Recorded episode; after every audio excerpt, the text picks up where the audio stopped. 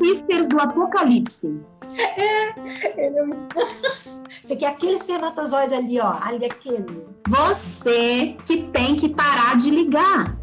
Aqui não tem espaço para certeza absoluta. Que ele é o alecrim dourado que nasceu no mato sem ser semeado.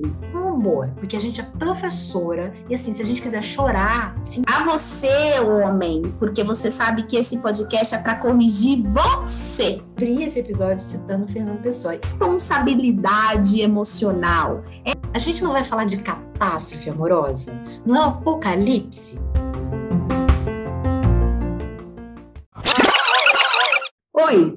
Você está ouvindo o podcast Sisters do Apocalipse. E agora você vai ouvir as melhores e piores histórias de amor. Histórias de amor? Como assim, sister? A gente não vai falar de catástrofe amorosa? Não é apocalipse? As cartas de amor, se há amor, têm de ser ridículas. Quem me dera no tempo em que escrevia, sem dar por isso, cartas de amor ridículas. Afinal, só as criaturas que nunca escreveram cartas de amor é que são ridículas, sister. Fernando Pessoa.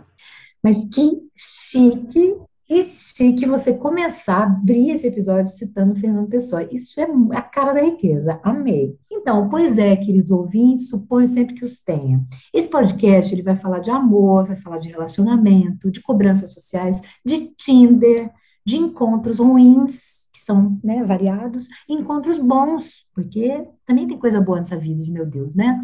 Tudo com humor, porque a gente é professora e assim, se a gente quiser chorar, sentido, a gente olha o nosso próprio lerite. Isso, gente. Podcast Sisters do Apocalipse vai ser um espaço para rirmos, para desopilarmos o fígado, contar as nossas peripécias. Né? A gente não tem grande certeza sobre relacionamentos, certo, sister? Certo, a gente só tem dúvida. Aqui não tem espaço para certeza absoluta, né? Então, queridos ouvintes, primeiro a gente vai se apresentar para vocês e depois a gente vai contar algumas historinhas. Então, apertem os cintos, porque a noite vai ser terrível. Não sei nem se eu fiz a citação certa, mas, gente, eu estava querendo arrasar aqui citando um, um filme da Bette Davis, mas acho que eu errei.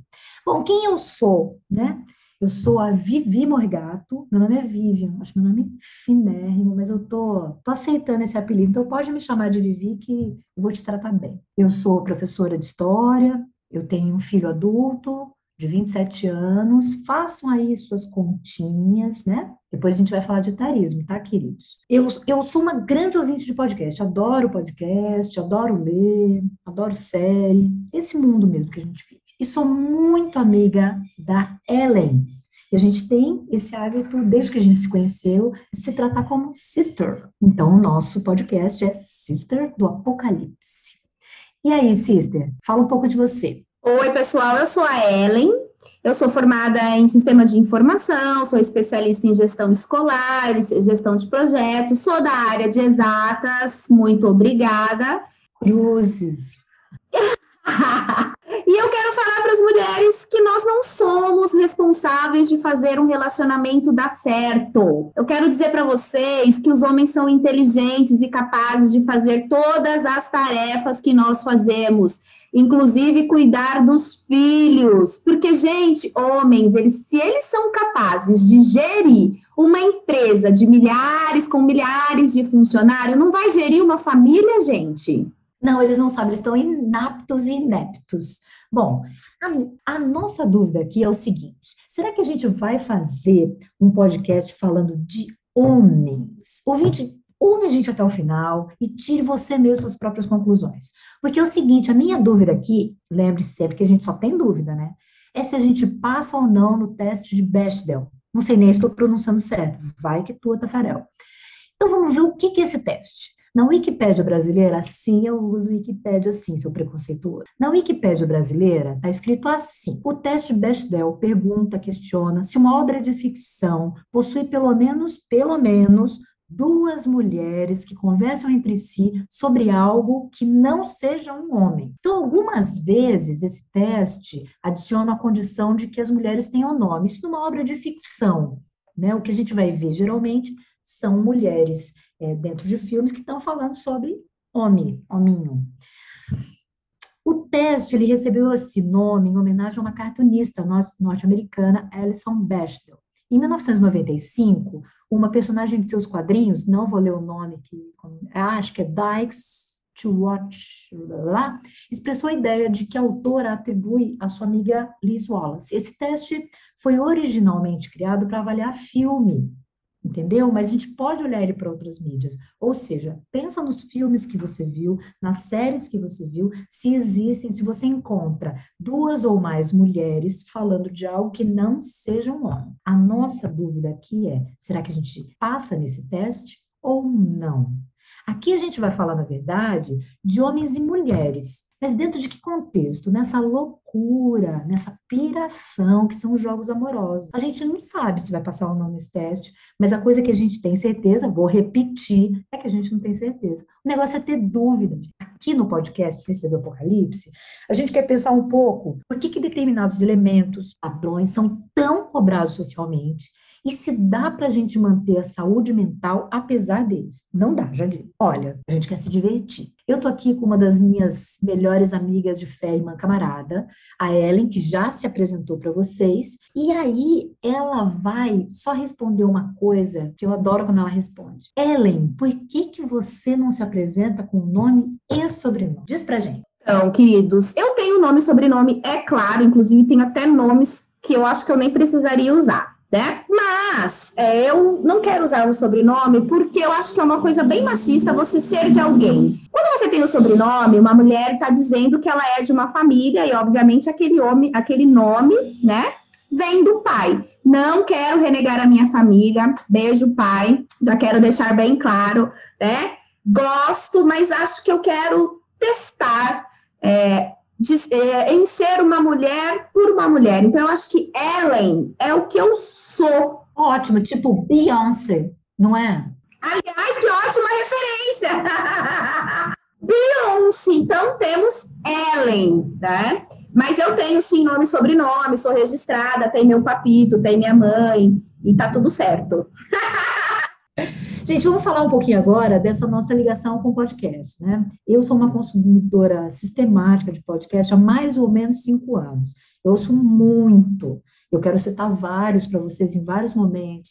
As meninas do Calma Gente Horrível, é, as meninas do Feito por Elas, o pessoal do Foro de Teresina, tem tanta coisa boa, né? Tem, tem muita coisa boa para a gente ouvir de todos os temas eu ouço, na verdade, todos os dias. Como eu sempre trabalhei em outras cidades, então, assim, eu ficava muito tempo dirigindo. Então, eu comecei ouvindo audiolivro, que eu já acho que aproveitava o tempo, era mais gostoso. Como meu filho já era ouvinte, eu comecei, a minha porta de entrada para os podcasts foi o podcast de política internacional Xadrez Verbal, que é excelente, e dele eu fui passando para outros, como Anticast, etc e tal. Para mim, eles estão muito próximos, só que de uma outra mídia, mas eles estão muito próximos próximos, o que eram os blogs no começo dos anos 2000.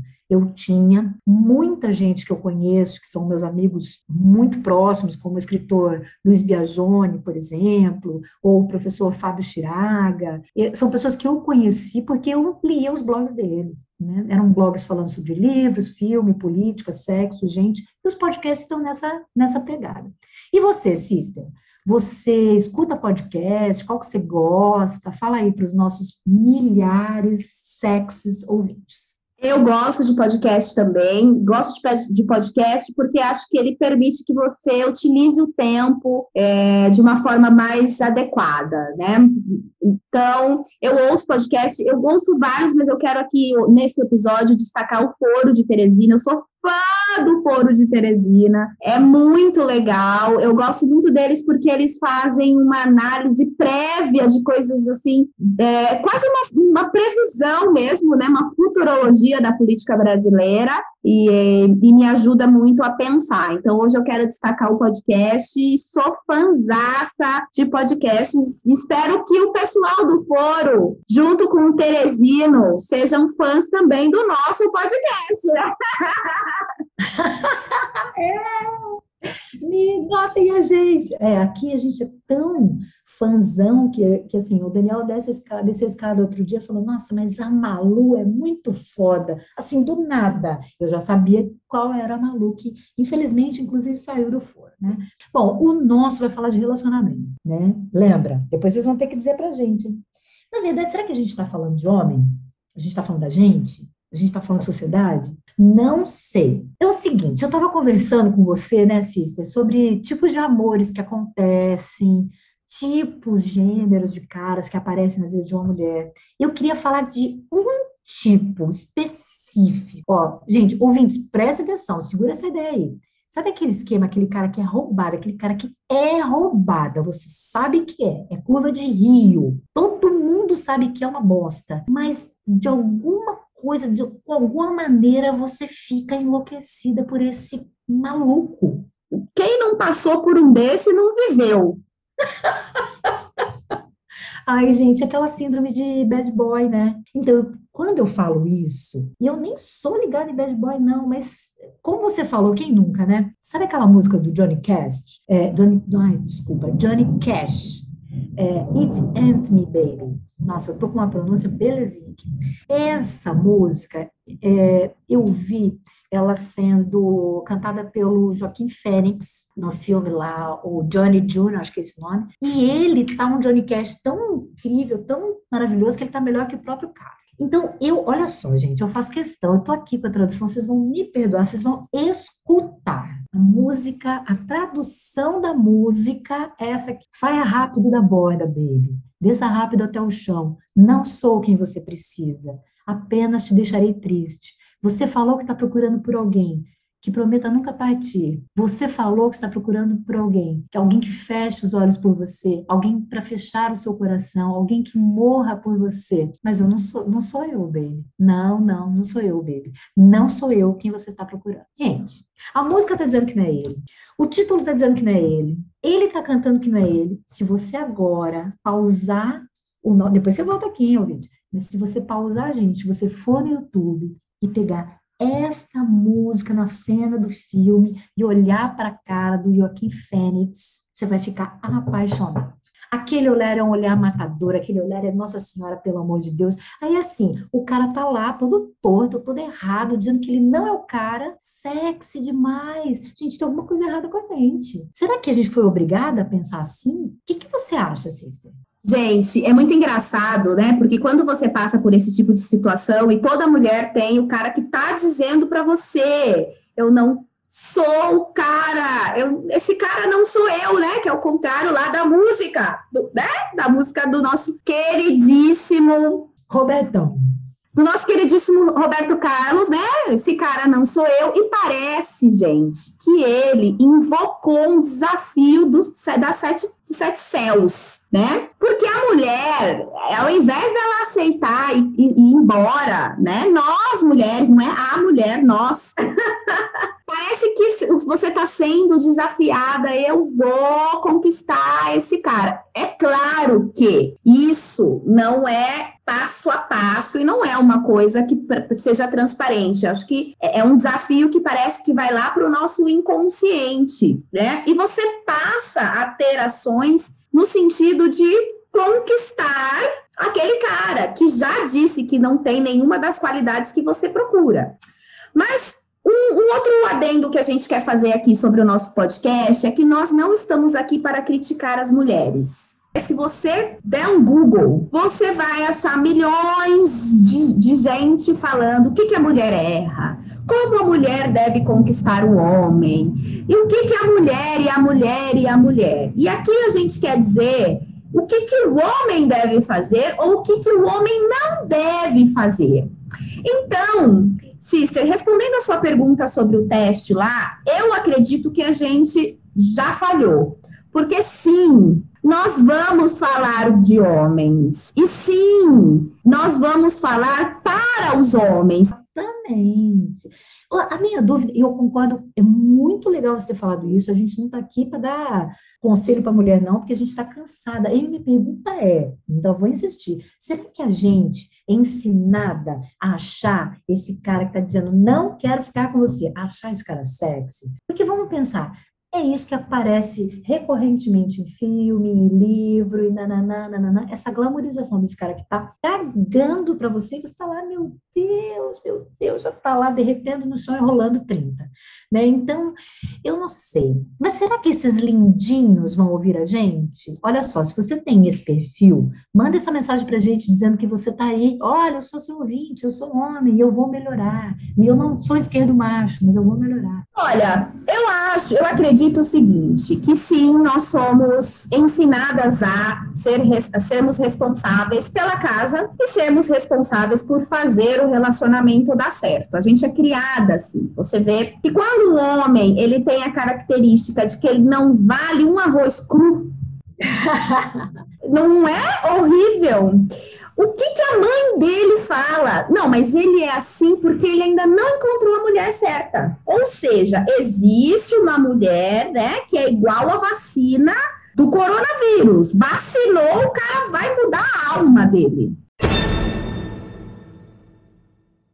Aprende que um relacionamento dá certo porque a mulher fez dar certo. E a gente entra nisso. Então, eu acho que esse desafio que, que parece que nos pega quando o cara diz para você que ele não é o cara para você, ele, a, a, é, ele não tem tanto a ver com o amor, mas ele tem a ver com aquilo que você aprendeu, que você vai consertá-lo. É, é. E assim, eu lembro de uma amiga que estava conversando com um cara numa situação X, o cara mandou para ela uma foto assim meio deprimidinho, na cama, com uma mulher deitada do lado. Ela me contou e eu fiquei com a cara de o quê? E ela, eu falei, mas você respondeu o que para ele? Ela, ah, isso não acaba com o meu afeto por você. Ah, cacete, a gente é ensinado a ser muito capacho. Eu acho que nesse sentido, olha como o feminismo vem resgatar a gente, vem transformar a gente de uma maneira maravilhosa. Aí tem uma pergunta aqui, que era sua, mas eu vou pegar aqui para mim. Sister, será que a vida, será que a gente tem uma vida amorosa assim muito maravilhosa, super perfeita?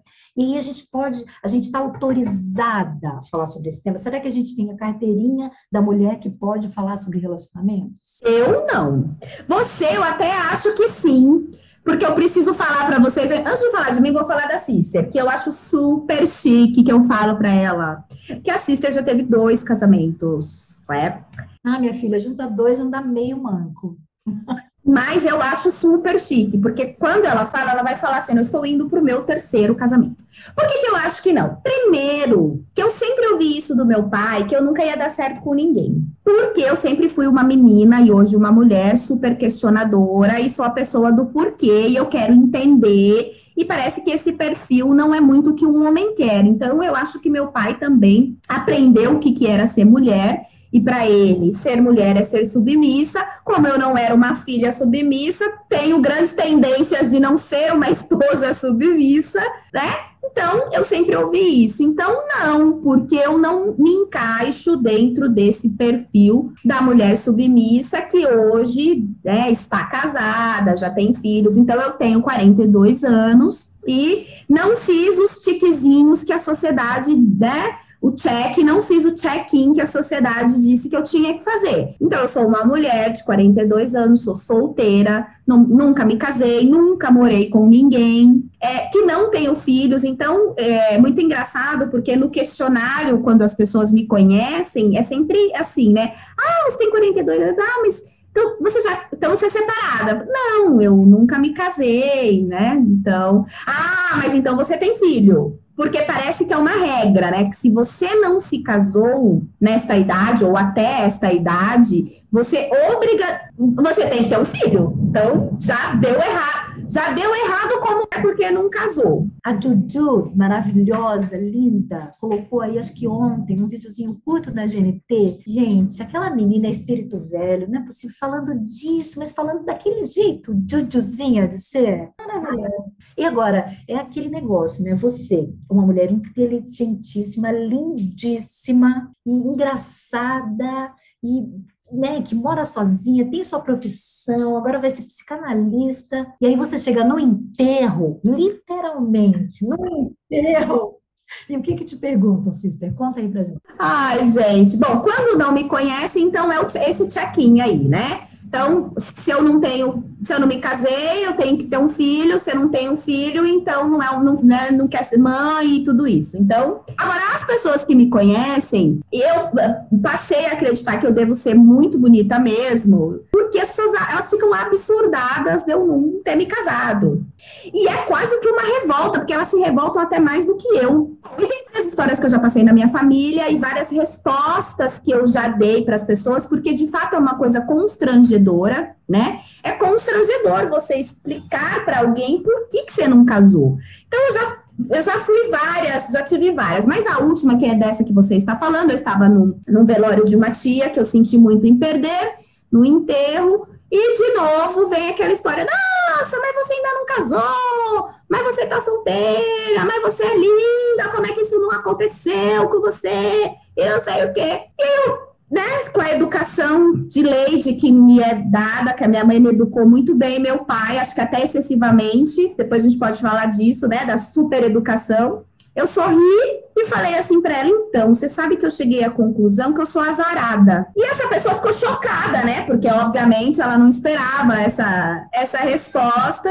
Foi isso que explica, né? Eu já passei por várias fases. Eu achei que eu era chata, que eu era exigente, que eu era. Mas não. Né? Eu já percebi que eu sou uma pessoa legal, então eu sou azarada, só encontrei homem bosta. Eu acho que, de alguma maneira, é como se a gente tivesse que se justificar. Então, é, num determinado momento da minha vida, eu estava com esse checklist completamente fechadinho, né?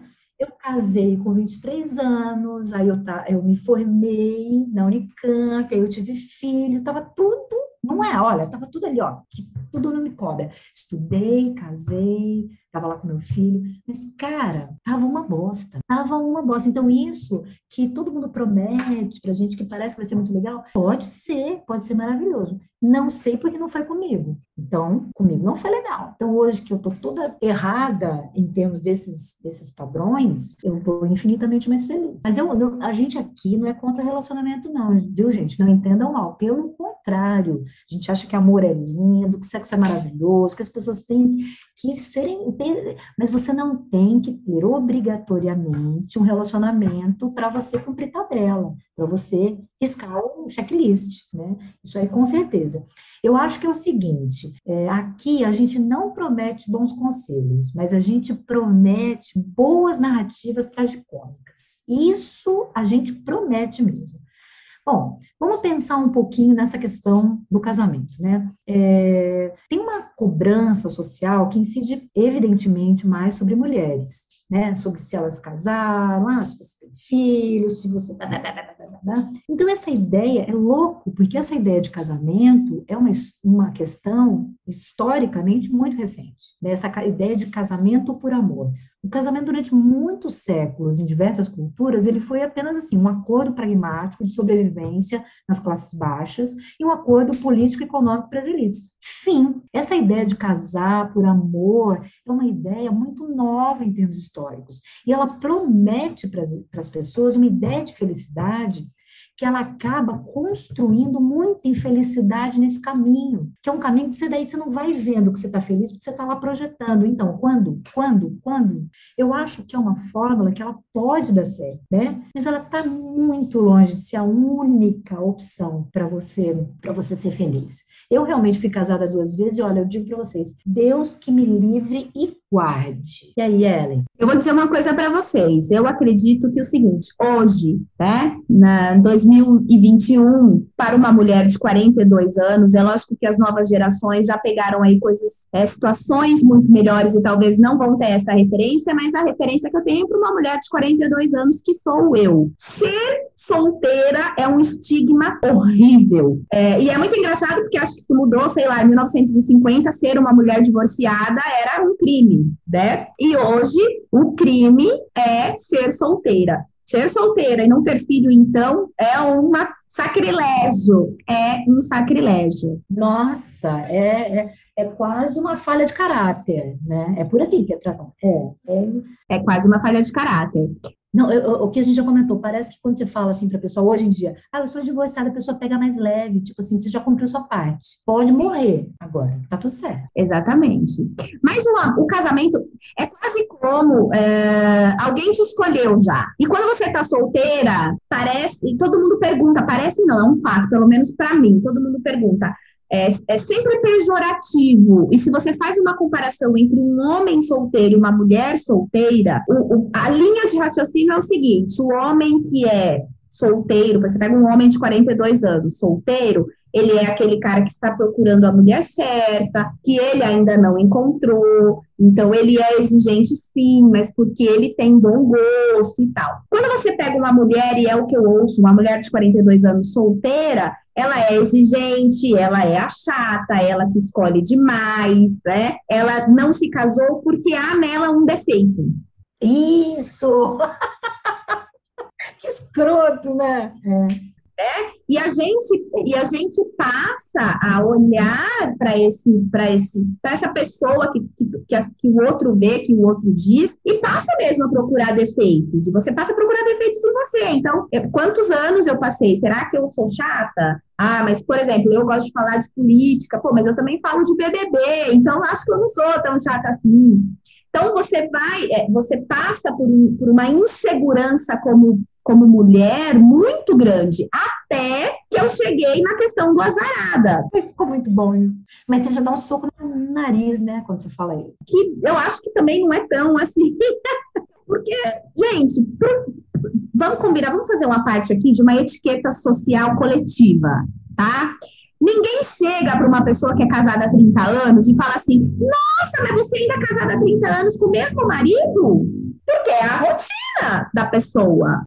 Você sabe que você está falando isso, você me lembrou de uma cena de House of Cards, que a Claire, ela não tem filhos, né? Ela fez alguns abortos, ela não tem filhos, e uma outra personagem, que tem dois filhos encapetados, fala para ela: se arrependeu de não ter filho? Aí fala: ai, desculpa. Daí ela não responde, sorri e fala: e você? Se arrependeu? Então tem aquele silêncio né? Eu acho que é bem, nossa, bem por aí. Porque de qualquer forma, né, Sister, a gente acaba é, interiorizando certas coisas. Eu acabei de ler é, um livro da Toni Morrison, que veio pela, eu assino a tag, né? O livro chama Sula. E, é um li e, e os livros da Toni Morrison, eles têm essa coisa maravilhosa, porque você vai discutir o racismo ali, mas ao mesmo tempo você não tem personagens estão imunes a eles. Muita gente está reproduzindo, está reproduzindo uma coisa que está se autodepreciando, porque a gente está inserido nisso. Então, claro que muitas vezes a gente falou coisas misóginas também, a gente pensou, ou a gente pensou coisas gordofóbicas, coisas horríveis, a gente vai, a gente está influenciado pelo, pelo meio que a gente está mergulhado. Claro, sem dúvida. Olha só, a professora, a historiadora Leila Mezan, que eu tive a grande honra de ser aluna, eu fiz história, né, no Unicamp, Unicamp, linda, amor. Ela escreveu um livro incrível que chama Honradas e Devotas sobre a abertura de conventos no Brasil no período colonial. Porque as mulheres, olha isso, a gente está falando dessa necessidade, né, dessa cobrança de casar, essa cobrança de ter filho. E as mulheres, nesse período colonial, que queriam ter uma vida religiosa reclusa, elas não podiam. Foi um sufoco para abrir é, convento aqui. Elas não eram autorizadas, né? Porque nesse momento aqui, a mulher estava aqui para fazer brasileirinho, para produzir vários brasileirinhos. E acabou. Então, esse, o que a gente está falando é do desejo das mulheres. E esse desejo sempre tem que ser respeitado. O desejo do indivíduo. Quer casar? Casa. Quer ter filho? Tem. Não quer ter filho? Não tem. Não quer... Acabou. É isso. Exatamente. É, nós não somos respeitadas como um indivíduo. A mulher, eu, eu, eu vejo que, assim, as regras para a mulher são as regras da sociedade. E o que, que a sociedade precisa da, do papel da mulher, né? Enquanto reprodutora, é, é, é para fazer a família dar certo. E o homem, sim, ele é, é observado como indivíduo, né? Para os seus é, direitos mas para os seus deveres ele é tido como um menino. Então, coitadinho, ele não sabe lavar louça, né? Coitadinho, como é que ele vai trocar a fralda da criança? Porque nos primeiros meses, embora não tenha filho, você vai pode dizer, né, sister? Sim, a, a criança é totalmente dependente da mãe pela questão da amamentação, mas passado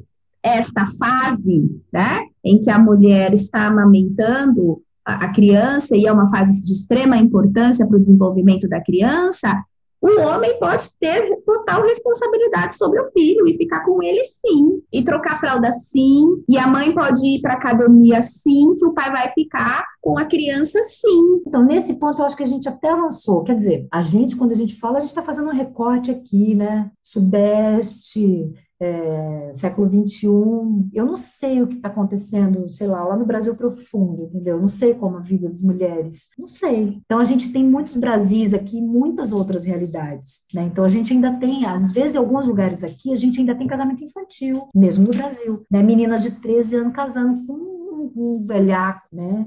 É um absurdo, um absurdo. Exatamente. É, e pensando bem, Sister, assim, olha, se hoje o convento não é uma má ideia, dados né, aos, aos pretendentes que temos por aí, você pensa lá no começo do Brasil, que tinham aqueles bandeirantes que tomava banho uma vez a cada três meses. Eu ia querer ser madre, com certeza, com certeza.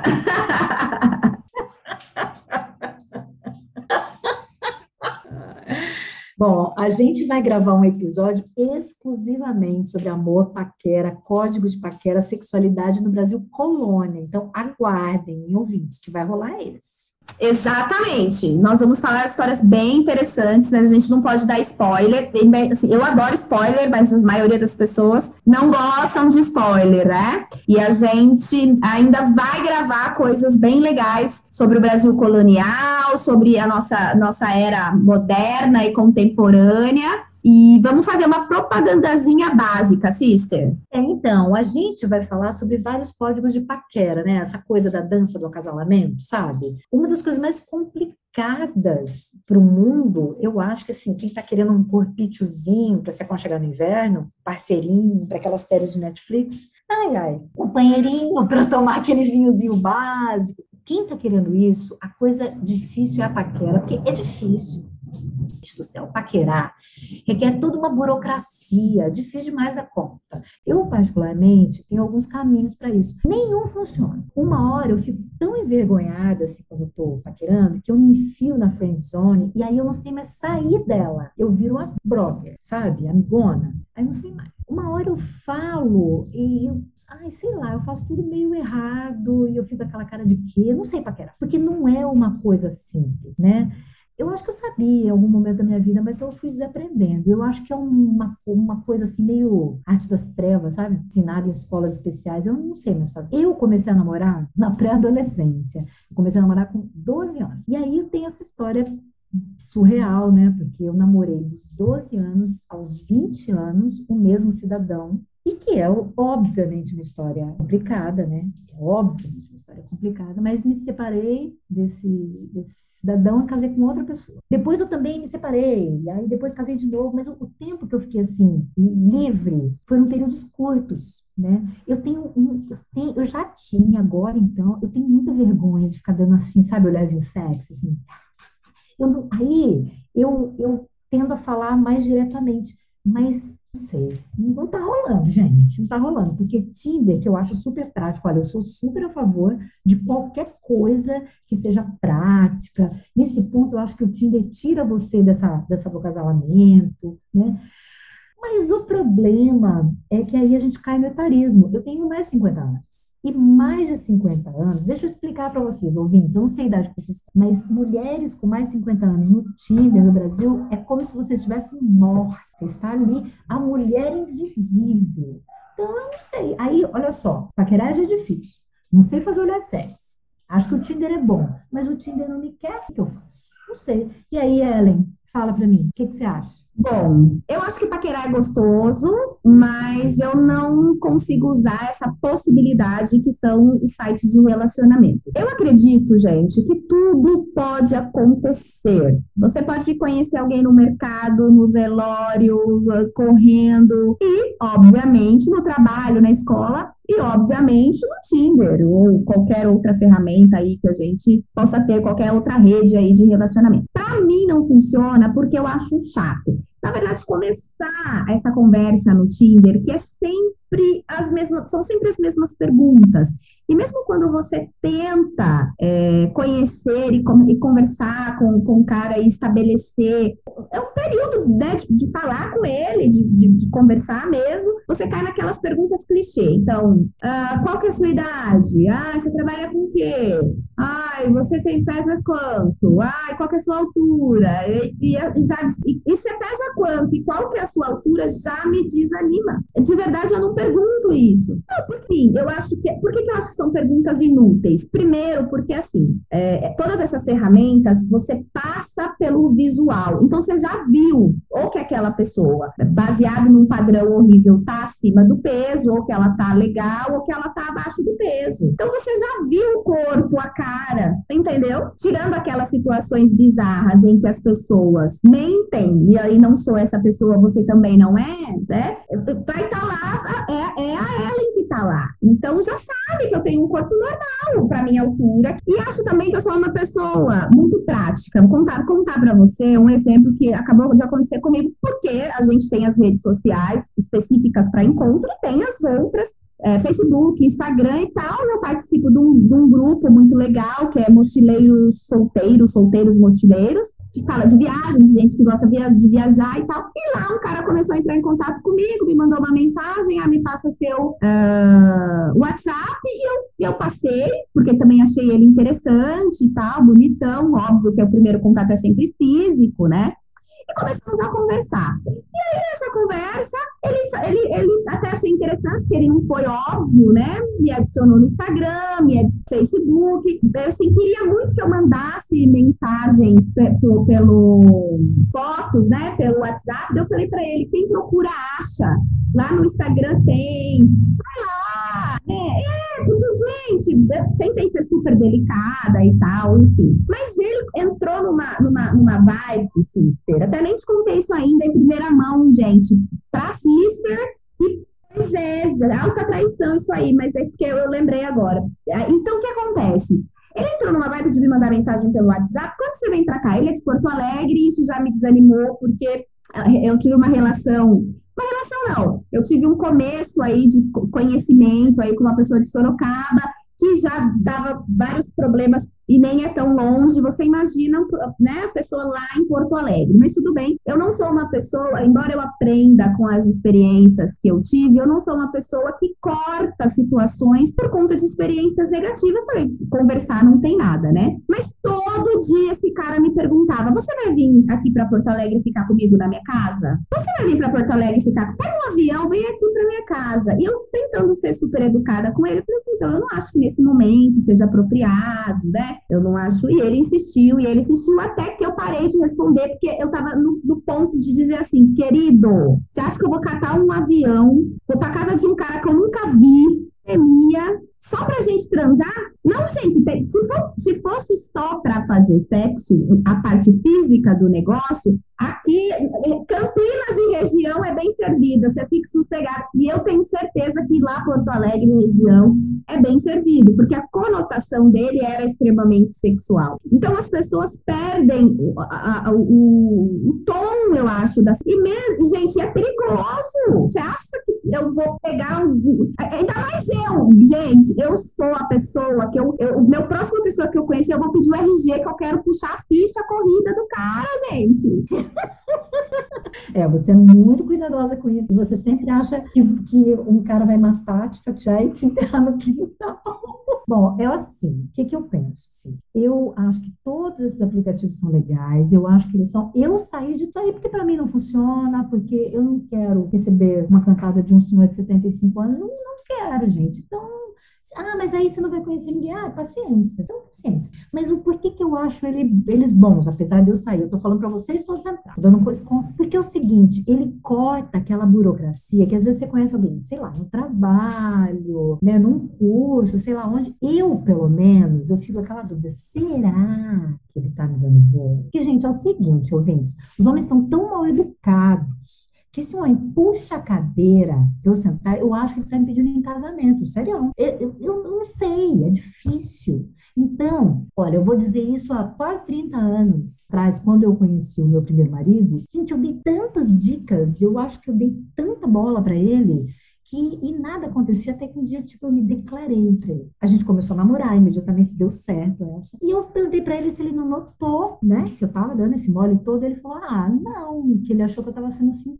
educada. Tipo, você estava sendo muito educada, né? Muito educada. Então, assim, eles também às vezes não sabem, né? A gente pensa que às vezes eles também estão numa situação. Então, o que, que eu deixo para vocês? O conselho. É, eu não tô, mas estejam vocês. Vão lá, se joguem. Qualquer, qualquer gentileza é encarada como uma declaração de amor, né, sister? Pensa.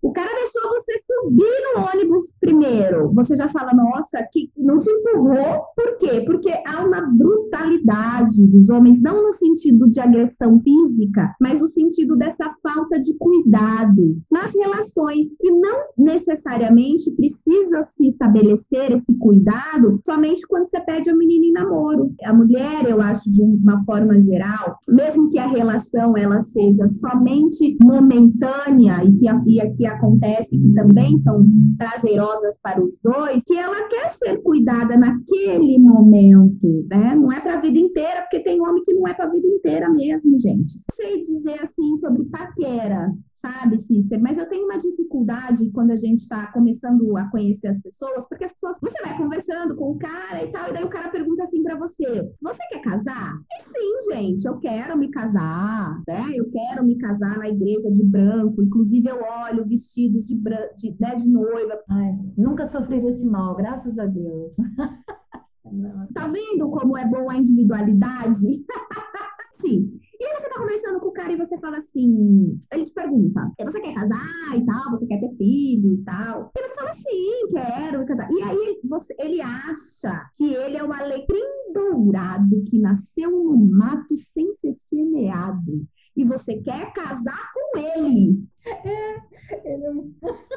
Você quer aquele espermatozoide ali, ó. Ali aquele. Isso! Porque é de ouro, aquele negocinho ali. Entendeu? Não é? Você quer. Ele acha que é ele. Então, assim, que ele acha que você tá dizendo que você tá desesperado e que você quer casar amanhã. Não, galera, homens, a primeira dica aqui para vocês, tá? Levem em consideração, principalmente se você acabou de conhecer uma mulher, né? E eu digo acabou de conhecer os primeiros seis meses, que, que ela quer casar, não necessariamente com você, Alecrim Dourado. É, exatamente, exatamente. Eu acho, eu sempre achei que paquera era, era difícil. Eu até tinha comentado com você que eu sempre lembro, lembro de uma exposição muito legal que eu vi lá no Museu Imperial, Museu de Petrópolis, gente. Se vocês puderem ir, ele é maravilhoso. Mas essa exposição era assim, ela, ela não era fixa. Era sobre códigos de paquera nos bailes cariocas do século XIX e o uso de leque. Olha que coisa formidável. O, o jeito como a menina posicionava o leque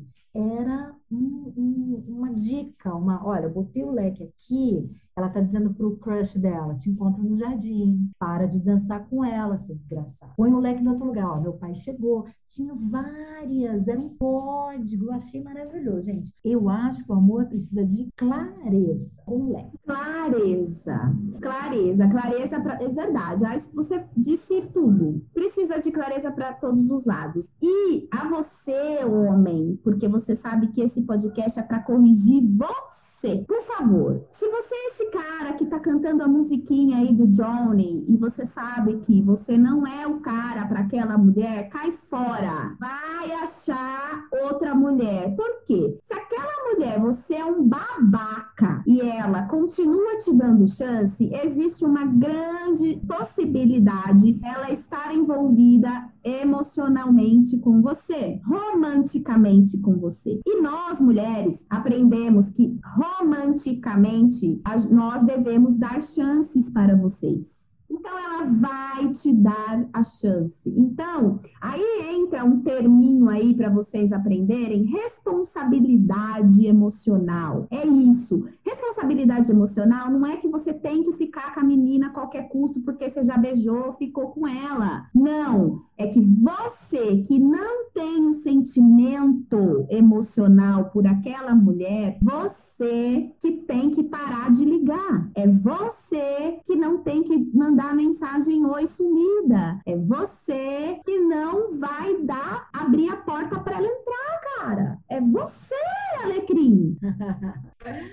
pois é, gente, o nosso podcast sairá quinzenalmente ou, sem, ou, ou, semanalmente, a gente ainda não decidiu, porque você sabe que a gente tem dúvida, mas vai ser às sextas-feiras, homenagem ao Dia Oficial dos Solteiros, Paqueradores e Paqueirantes esses caras aí que a gente não sabe se existem, né? É, a gente está querendo procurar e a gente está querendo aprender também, né? E como uma das formas de aprender é observar e ouvir a história que já aconteceu com você, manda pra gente a sua história para nós contarmos aqui e a gente vai fazer uma, dar uma analisada aí para saber se você está sendo um, um alecrim dourado ou se você está sendo um cara legal. Manda para gente que a gente lê sua história aqui e se você quiser, a gente não identifica, mantemos o sigilo, ó.